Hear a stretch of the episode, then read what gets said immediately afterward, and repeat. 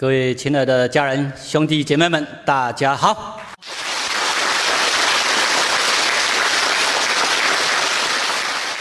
我们继续再来啊探讨《道德经》第二章：“天下皆知美之为美，为什么这是坏事？”前面已经讲过了。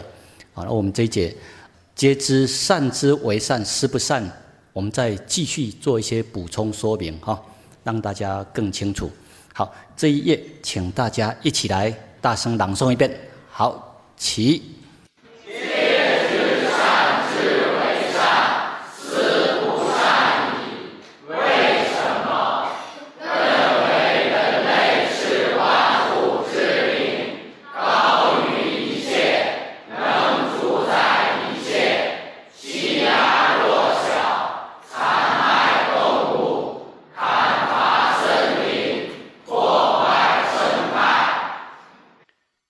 看呢，人类这个种族在地球，我们跟万物本来是和谐相处的，而且人类是靠万物的支撑，包括那些植物、动物，它们的养育，人类才能够存活。可是人类的这个自我意识，他却觉得，哎，我们是万物之灵，我们高于那些动物。而那些猴子啊、猩猩啊，他们不会使用工具，我们会使用工具；他们不会发明汽车，我们能够发明汽车。哦，人类比他们高等，所以人类就把自己标榜为我们是万物之灵，也就是在善恶好坏的分界里面呢，人类就会把自己标榜出哦，我们是三善道，我们是属于善道。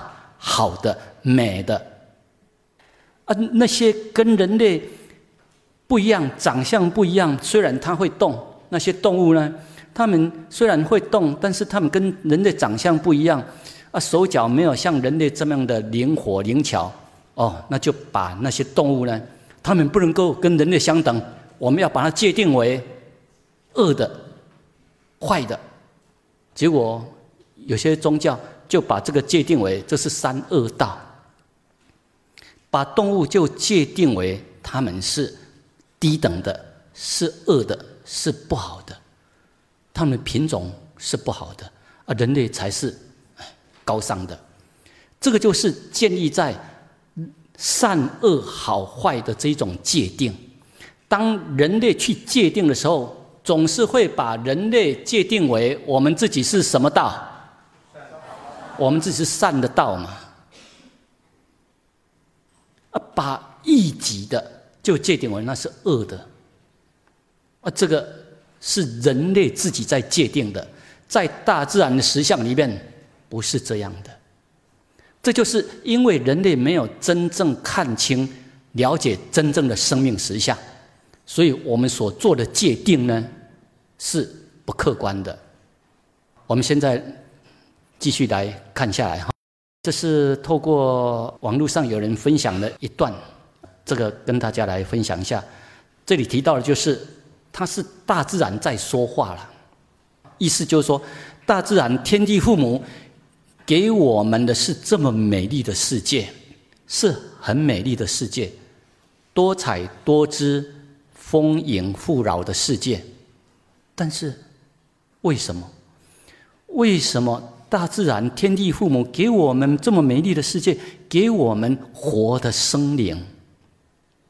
那些动物，他们都是我们的兄弟姐妹，都是我们的同胞啊！啊，如果你从道方面来理解的话，你就会知道，森罗万象的一切都是来自于道啊。表象上虽然不一样，但是他们同样跟我们都是。道之子啊，但人类就从表象上面去界定他们是低等的，结果呢就瞧不起他们，瞧不起他们，我可以主宰你们，我可以屠杀你们，哎，因为你们的肉我可以吃，你们的皮我可以用，你们的骨我可以用。结果呢，人类就站在以人为本的情况之下，去伤害各种生灵，各种。动物结果你看呢？这就是人类自认为是善、是优等的、是高等的。如果你是真正的善，真正的是万物之灵，人类怎么会去做这些残害动物的动作？啊，这个不是基本所需而去吃东西，而这个是要满足人类的欲望欲贪呐。你看哈，像这些情况，这个不是为了满足人类的基本所需，而是为了得到更多的利益利润。人类呢，就让那些动物，让他们的生命逐渐的丧失。为什么大自然给我们的是生命，而人类呢，却不珍惜，却不断的在砍伐破坏，然后不断的在啃食大自然资源，累积自己的所要的财富，然后来炫耀，来挥霍。你看哦，这些动物生态都是因为人类的不正确的认知，而他们受遭殃受害。这就是你要留给子孙留下的遗产吗？因为我也曾经看过，有一位在政界、商业界、演艺圈算蛮有名的人，因为他也赚了不少钱，结果呢，他向别人炫耀。向别人炫耀，你看我家里就是有这么样的一个老虎皮，他展示是老虎皮，整个就是展示在家他家的客厅，然后向别人炫耀，向一些来宾呐，哎，向他们炫耀，向一些达官显要跟他们炫耀，你看我就有办法弄到这个老虎皮，哦，结果呢，他这个画面一刊出之后，就受到很多的批评。你这样真的，这个是很不应该啊！我们残害生灵，还拿他们来炫耀，啊！结果那个人没几年后，没有几年，他整个事业就惨败，就惨败。啊！我希望哈，我们要尊重所有的动物了，啊，不要。牺牲他们的生命，还扒他们的皮来炫耀我们多么的高贵，这些都是错误的思想。啊，牺牲他们的生命来装填我们所要的美，来认为我们人类的高级，这是错误的思想。好，希望以后这种情况不要再有。人类如果没有真正看清万事万物的实相的话，我们总是会以人为本，然后去界定，把这么样始终在帮助人类的动物，我们也都把它当鸟当马，在虐待他们，利用他们，还不懂得感恩，还瞧不起他们。这样的话，人类的心灵品质到底是高还是低？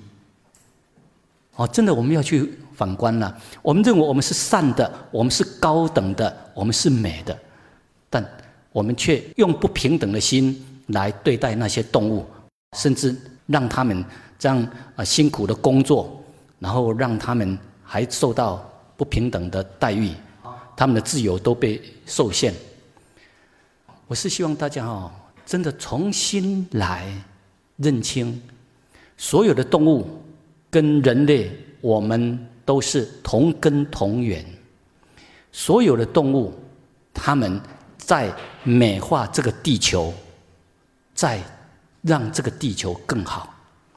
有些动物呢，他们跟人类更亲近，来帮助人类。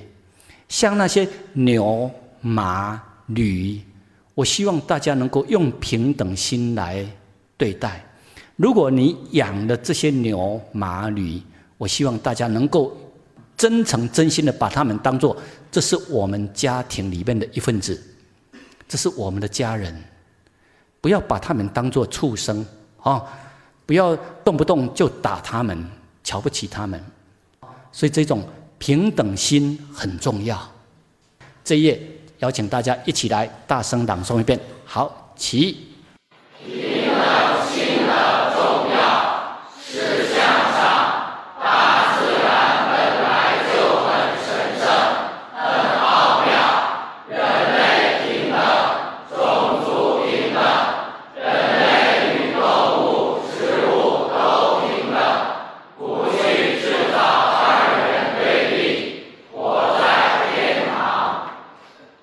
大家好好去体会哈。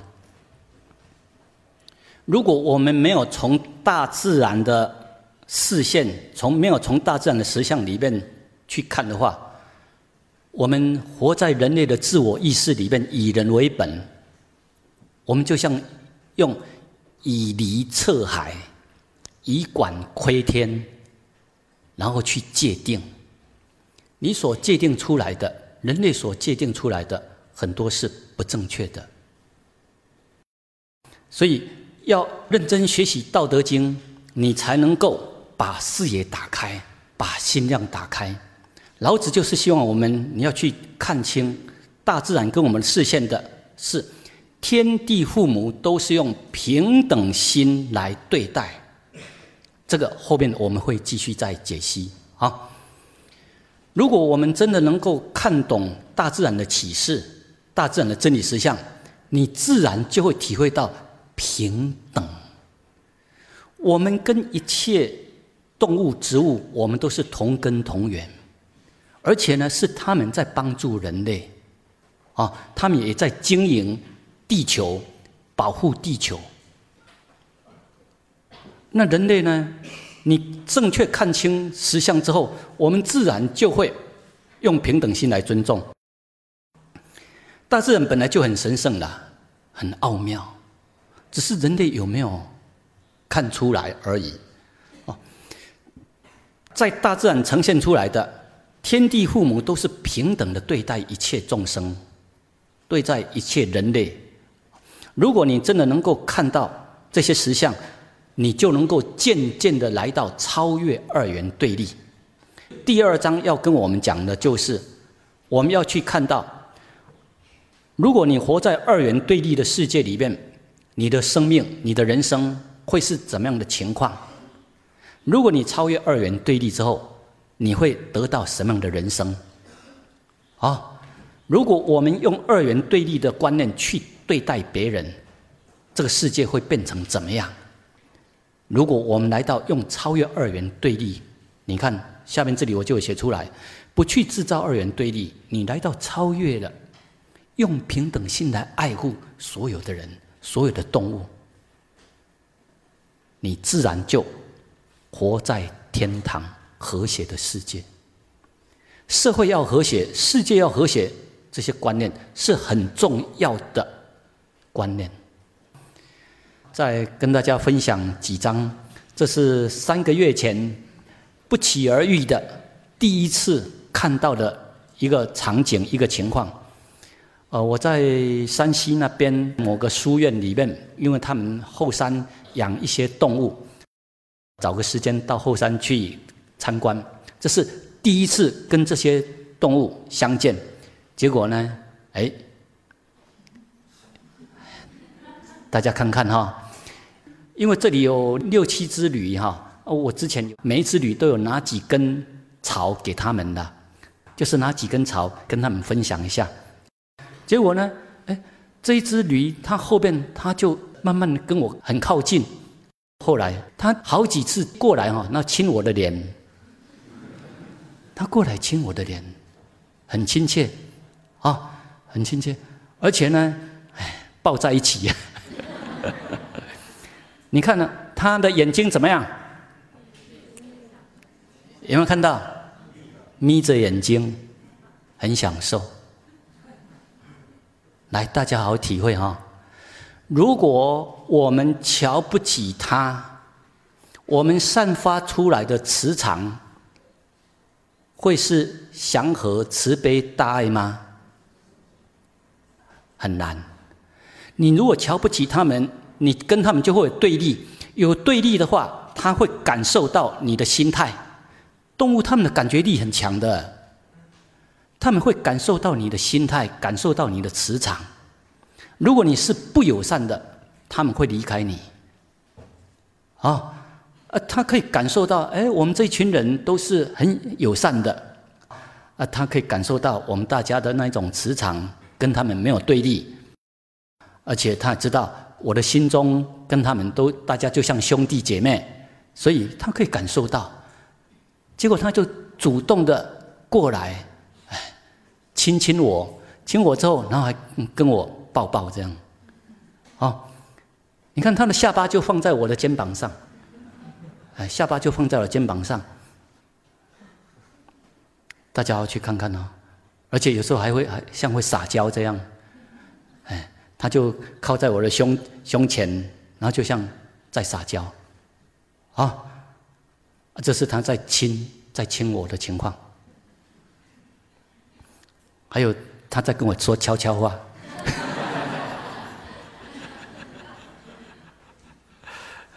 你看哦，这个动物这是第一次见面呐，不是说我们养了好几年已经很熟，不是这样。因为这个主人也从来没有跟他这样亲密过啊，真正他的主人没有跟他们这样亲密过哦。结果呢，我们第一次见面，哇，他就是这样的亲切。亲切，而这些动作不是刻意训练出来的，你逼他们，他们能不能做得出来？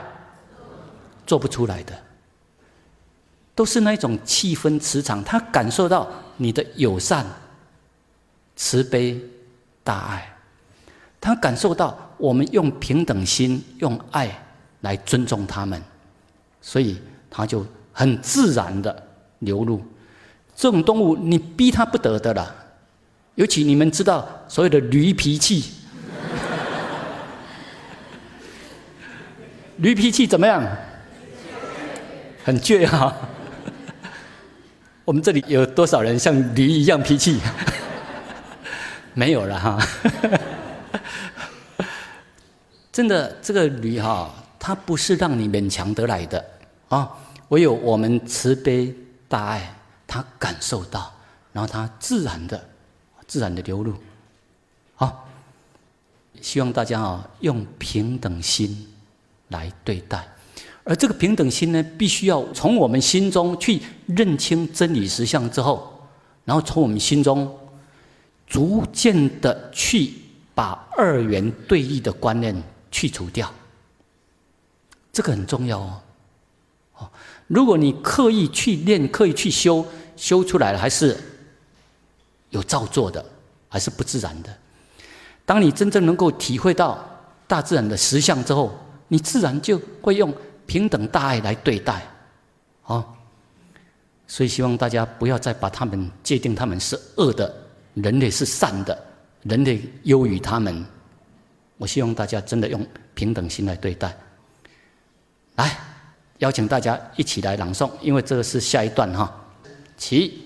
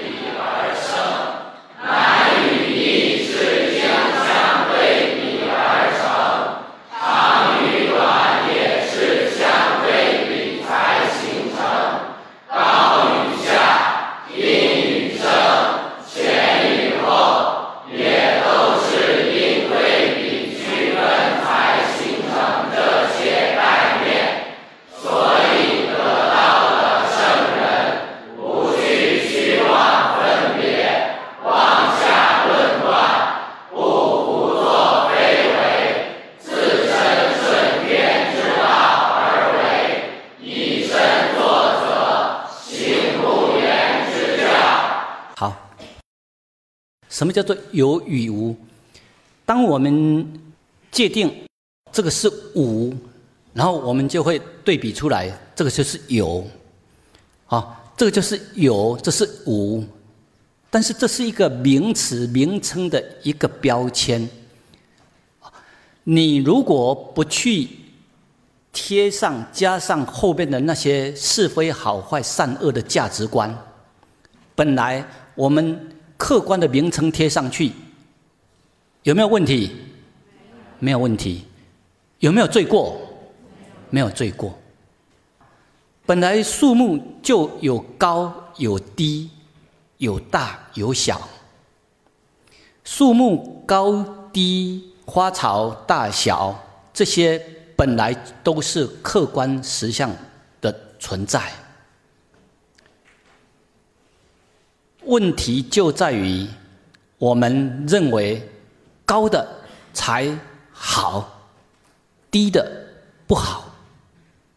什么才好？什么是不好？后面灌上去的那些，这才是对的，那是错的；这是是，那是非；这是好的，那是坏的。人类在把那个价值观贴上去之后，就把万物的神圣变成丑陋了。这个好好去体会哈，好好去体会哦。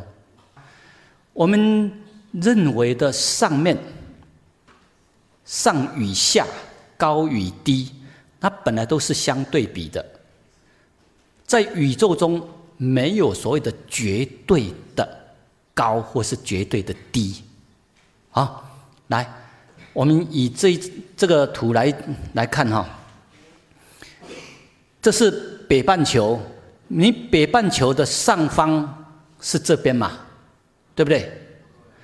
那站在北半球而言，下方是在这边嘛，对不对？那你认为，哎？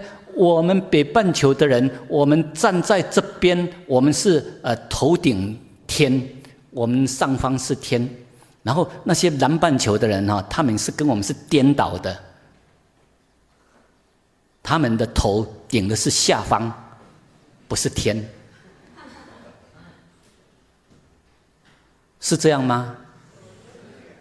所以要知道，北半球的人，你认为这是上，这是下。但是站在南半球的人而言，你认为的下方是他们的上方，你认为的上方是南半球人的下方，所以上与下那个都是要有一个对比才产生，但你不要把它绝对化，好，不要把它绝对化。包括春夏秋冬，你认为说哦，一到三月是春天，嗯，然后呃四到呃六月是夏天，哦，北半球的夏天是几月到几月？那你认为南半球的夏天也应该是这样，是吗？是不是这样？不是。你同样的时间，北半球你认为是夏天，南半球刚好是什么？是冬天呢？是冬天呢？北半球你认为哦，我们现在进入秋天，你以为是全球好像是这样，是吗？不是，南半球现在是进入什么天？进入春天了。哦，所以我希望大家哈要了解整个的完整的实相，不要用我们狭窄的观察，然后就下论断，这个就会形成以偏怎么样？以偏概全。好，这是这几年来都有到澳大利亚那边，然后更深刻的去体会南北半球差异。我们在北半球这边要进入冬天了，结果呢，这时候安排的是到澳大利亚那边去跟他们结善缘啊。像我们的身体有春夏秋冬哈，然后我们身体的变化，包括大自然万物的变化，春怎么样？春生，夏长，秋收，冬藏，一般大自然的变化。植物、动物的情况，它会是这样，啊，如果你违反了这样的情况，人就容易生病。但是为了利益众生，哈，当北半球进入冬天要冬藏的时候，这时候我们的行程排到呃马来西亚，还有排到澳大利亚，结果在那边是又是在夏天，哦。所以，我们的身体呢就要去调整，所以也要告诉身体嘛，哎，为了利益众生嘛，哈，所以身体来做个调整一下。我们不要用北半球那个现在 那个季节来运作，现在要入境水属，所以就要调整身体去适应南半球的这个季节变化。所以希望大家啊，真的要来到宏观去看，不要站在一个小小的世界去论断。来，现在我们再看一下所谓的大跟小有没有绝对的标准。现在来看哈，这两个人他们踩在沙滩上，你在沙滩上你捡一粒沙起来，你要捡挑一粒沙很不容易哈。你在沙滩上，你们真的要挑一粒沙不容易啊。好，你挑一粒沙起来，这一粒沙跟人比起来，你能不能告诉我它的重量有多大的比例？它的体积比例有多少？能不能？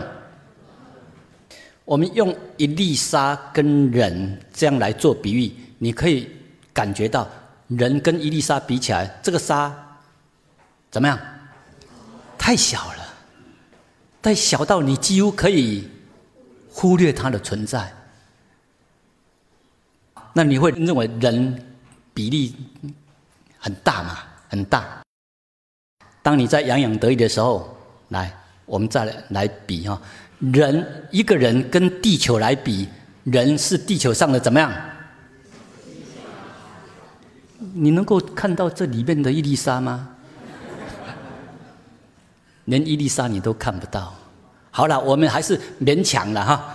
人是地球上的一粒沙，跟地球比起来的话，人就像地球的一粒沙。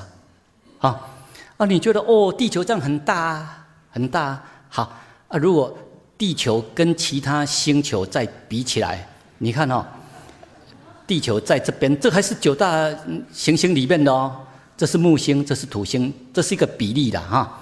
好，地球就变成这么的小了。我们再来看下来，当地球跟整个太阳比起来，太阳是这样，我们地球是这样，小到剩下一粒绿豆都还不如。啊，这是地球跟太阳来比。哦，那这样的话，你就可以知道，你看太阳有多大。你平常所看到的，那是因为距离很远，所以你才觉得它哎看起来没有一座山那么大。但是事实上它是很大。好，那你觉得太阳很大？来，我们再比下来。这是我们这个太阳系的太阳，跟大角这个星，这个是一个更大的太阳了。比起来的话，你看呢？太阳又变成这么小，本来很大的太阳，跟这比起来。又变成很小了，而这时候你能不能找到地球？找不到地球了，已经找不到地球了。好，所以要好好去体会哈，人的欲望欲贪无穷。好，就算你拥有掌控整个地球，你也只是在整个太阳系里面的。一个小小的绿豆，在跟其他星球比起来的话，你你只是在太阳系里面，你用手中紧紧的握住一粒沙，然后你说你富甲天下，真的人的视野没打开的话啊，我们会在很小的世界里面，在那里抓取执着。我们在跟其他更大的星比起来的话，太阳系已经变成一个小小、很小小的绿豆都不如了。地球这时候已经找不到了。这个就是协助大家哦，我们要有宇宙观。就算前面这个很大的星，包括我们太阳，在整个银河系里面。我们的太阳系，包括后边那些很大的星，在整个太阳系里面又变成怎么样？一粒沙，一粒沙。心胸度量如果没有打开的话，我们会在一粒沙上面，然后在那里，哎，勾心斗角。嗯，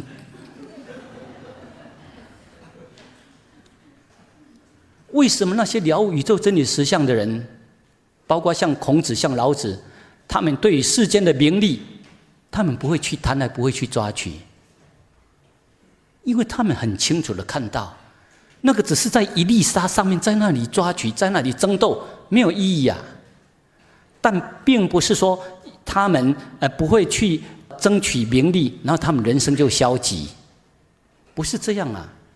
反过来说，他们觉得我不要去浪费生命在名利的钻研，我才能够把生命意义发挥出来。这样大家可以体会吗？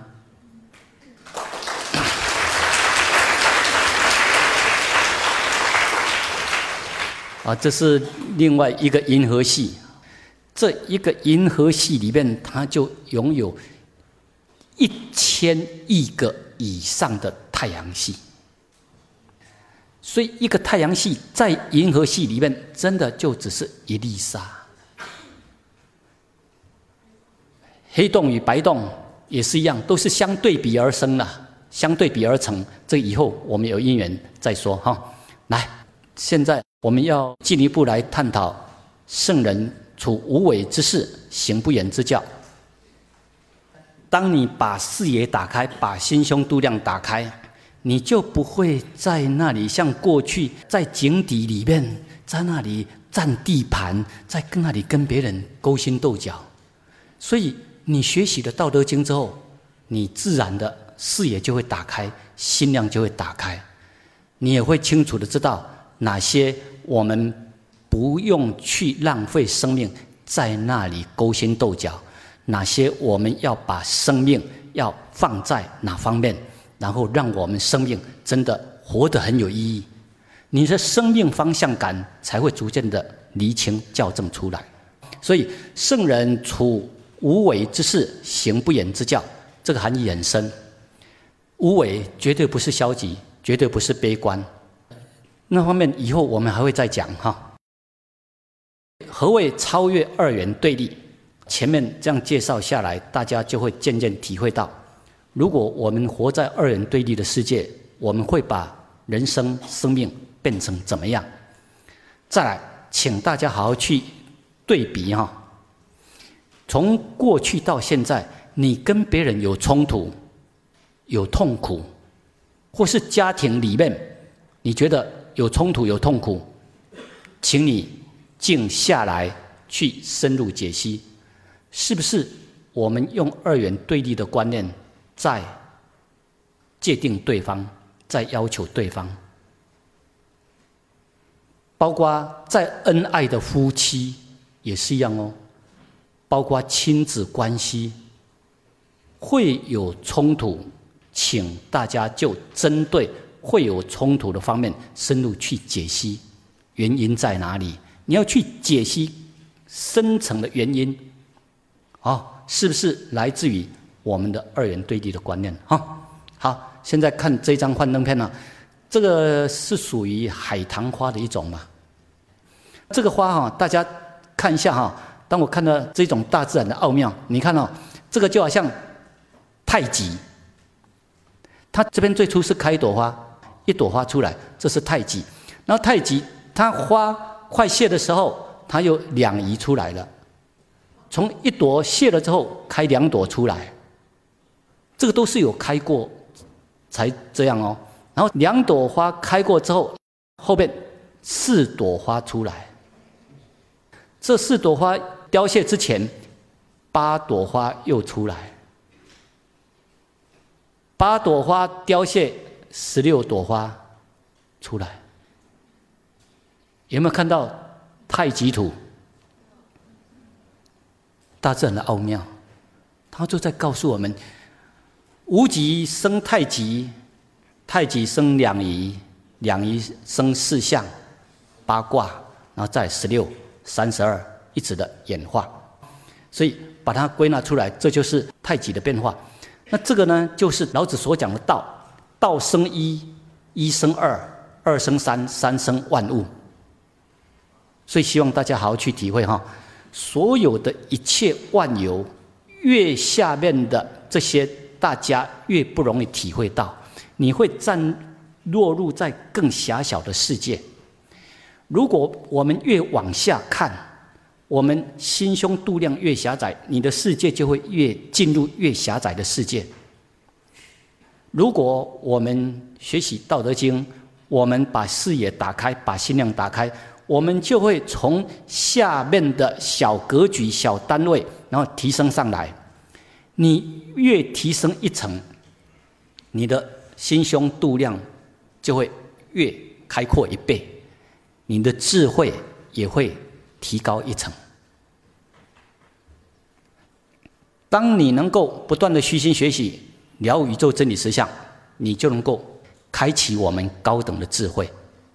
像我们这些年轻的学生，如果大家能够越早学习到高等的智慧，然后逐渐的从中去启发出来，然后让我们真的学习大格局、大自然的高等智慧，你的潜能。你的潜在的智慧就会开发出来，这样知道吗？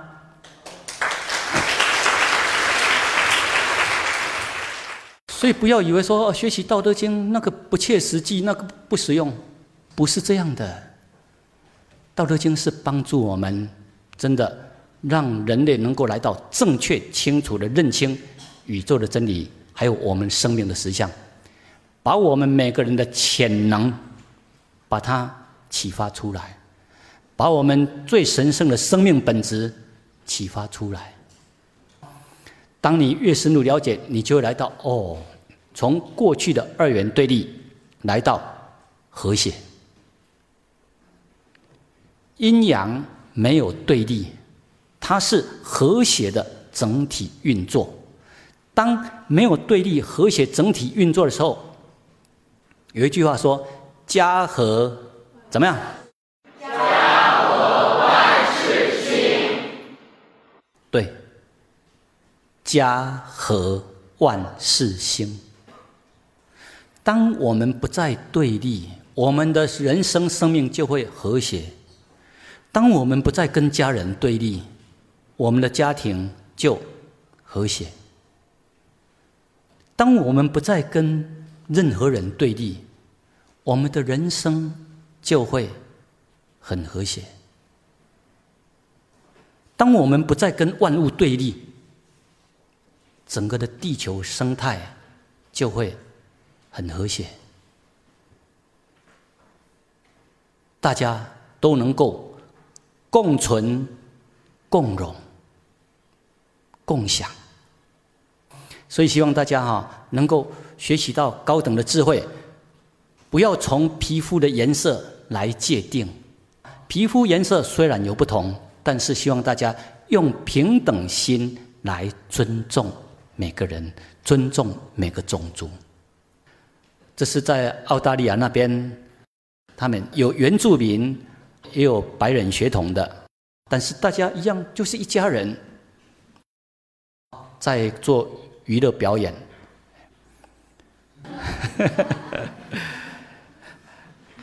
这是澳大利亚的一个团体，哎，我不晓得他们怎么拍摄哈，反正这是他们的一个广告。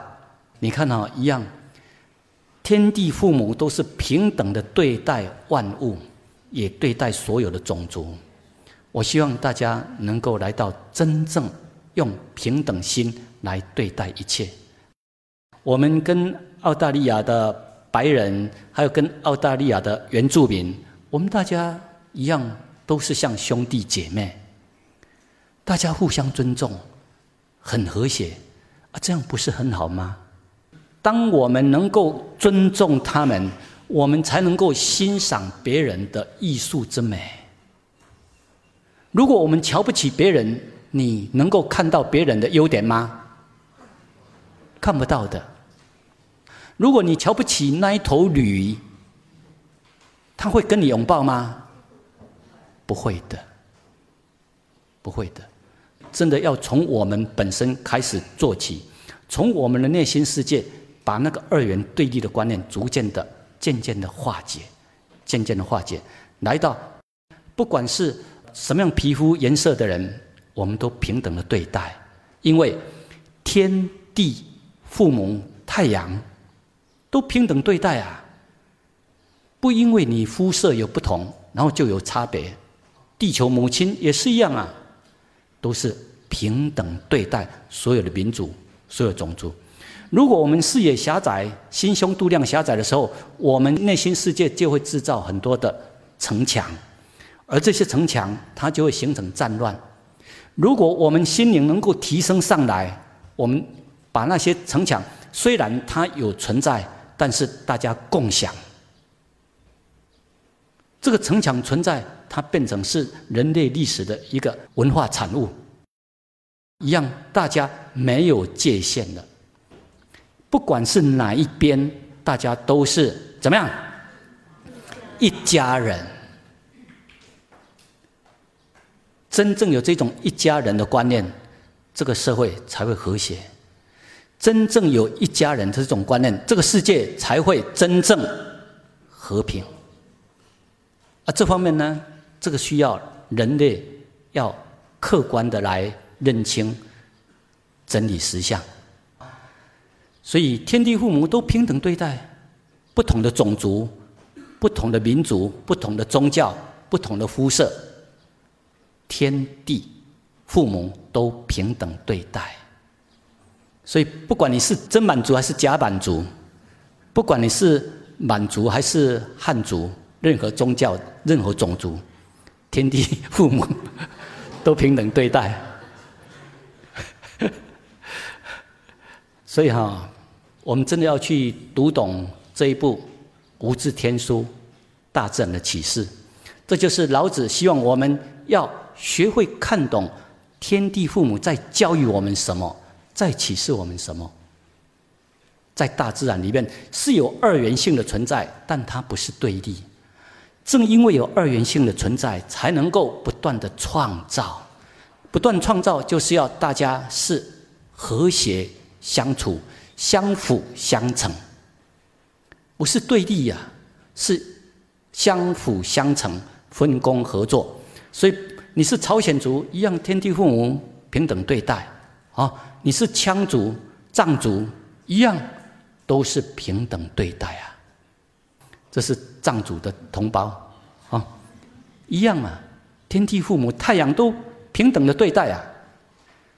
希望大家哈要学会看懂大自然的启示，然后我们的心量自然就怎么样，就打开了。我们那个小我、自私自利之心，就自然渐渐的越来越淡薄。所以你会从下面很小的世界、很小的格局。当你越提升上来，你的心胸度量就越大，你的人生就会越来越开阔。当你能够提升到最上面，最上面来到太极的情况，那个就是代表你的人生是最圆满、最和谐，没有任何的二元对立。这时候，你从这个最为圆满的世界，然后来看待万物，你都会用平等心来尊重。当我们平等心尊重的时候，这个球它本身虽然有不同的颜色，虽然有分不同区块，但是你知道，它都是这个圆满世界的必要的一份子，它都是这个圆满世界很神圣庄严的一部分。当你能够用这样的超越二元对立的心来爱护所有的种族、国家、宗教。你的世界就是变成一个彩色的世界。比如说，你喜欢的是，呃，我觉得那个金色的这个才是好，金色深黄金的这个才是好，啊，那个淡蓝色这个不好，我要把它去掉。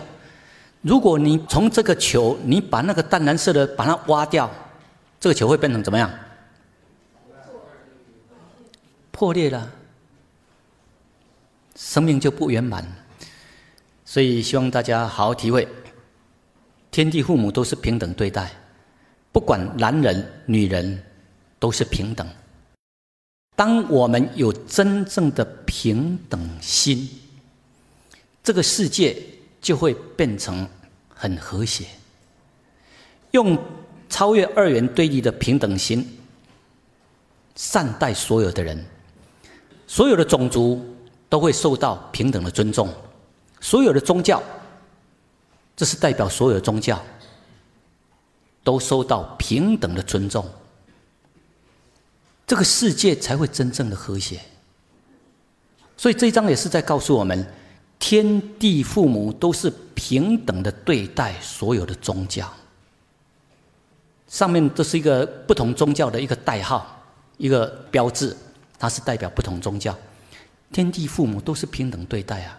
如果我们真的能够体会到真的这种平等心、平等的实相，天地父母都是平等对待，我们自然的会见贤思齐。这时候我们就会能够用平等心来尊重万有，一切就会显现出神圣庄严。你的世界也才会真正很圆满。好，再来第二章的最后这一段，这是非常重要的内容。啊，这也是道的特征特性。但因为时间的关系，我们在这里只做简单的介绍，重点我们会在后边第十章内容会一起来讲。这两段，嗯，请大家。包括后面的解释，请大家一起来大声朗诵。好，起。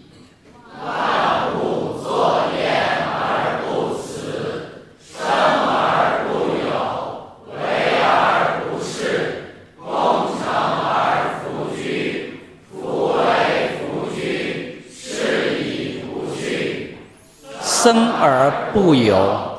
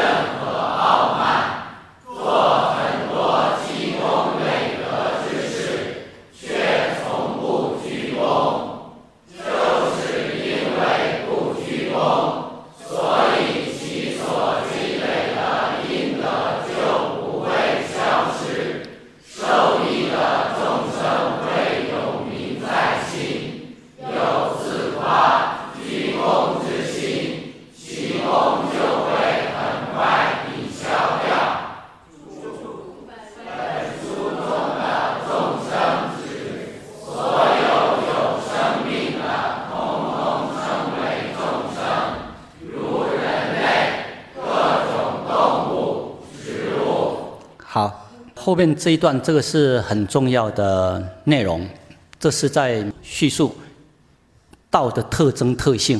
除了层面超越二元对立之外，这个后面是很重要的特征特性。呃，后面我们会再用比较多时间来一起讲解。这里只是让大家了解，哦，我们要学习的就是这种高等的心灵，怎么来到生而不有，为而不恃。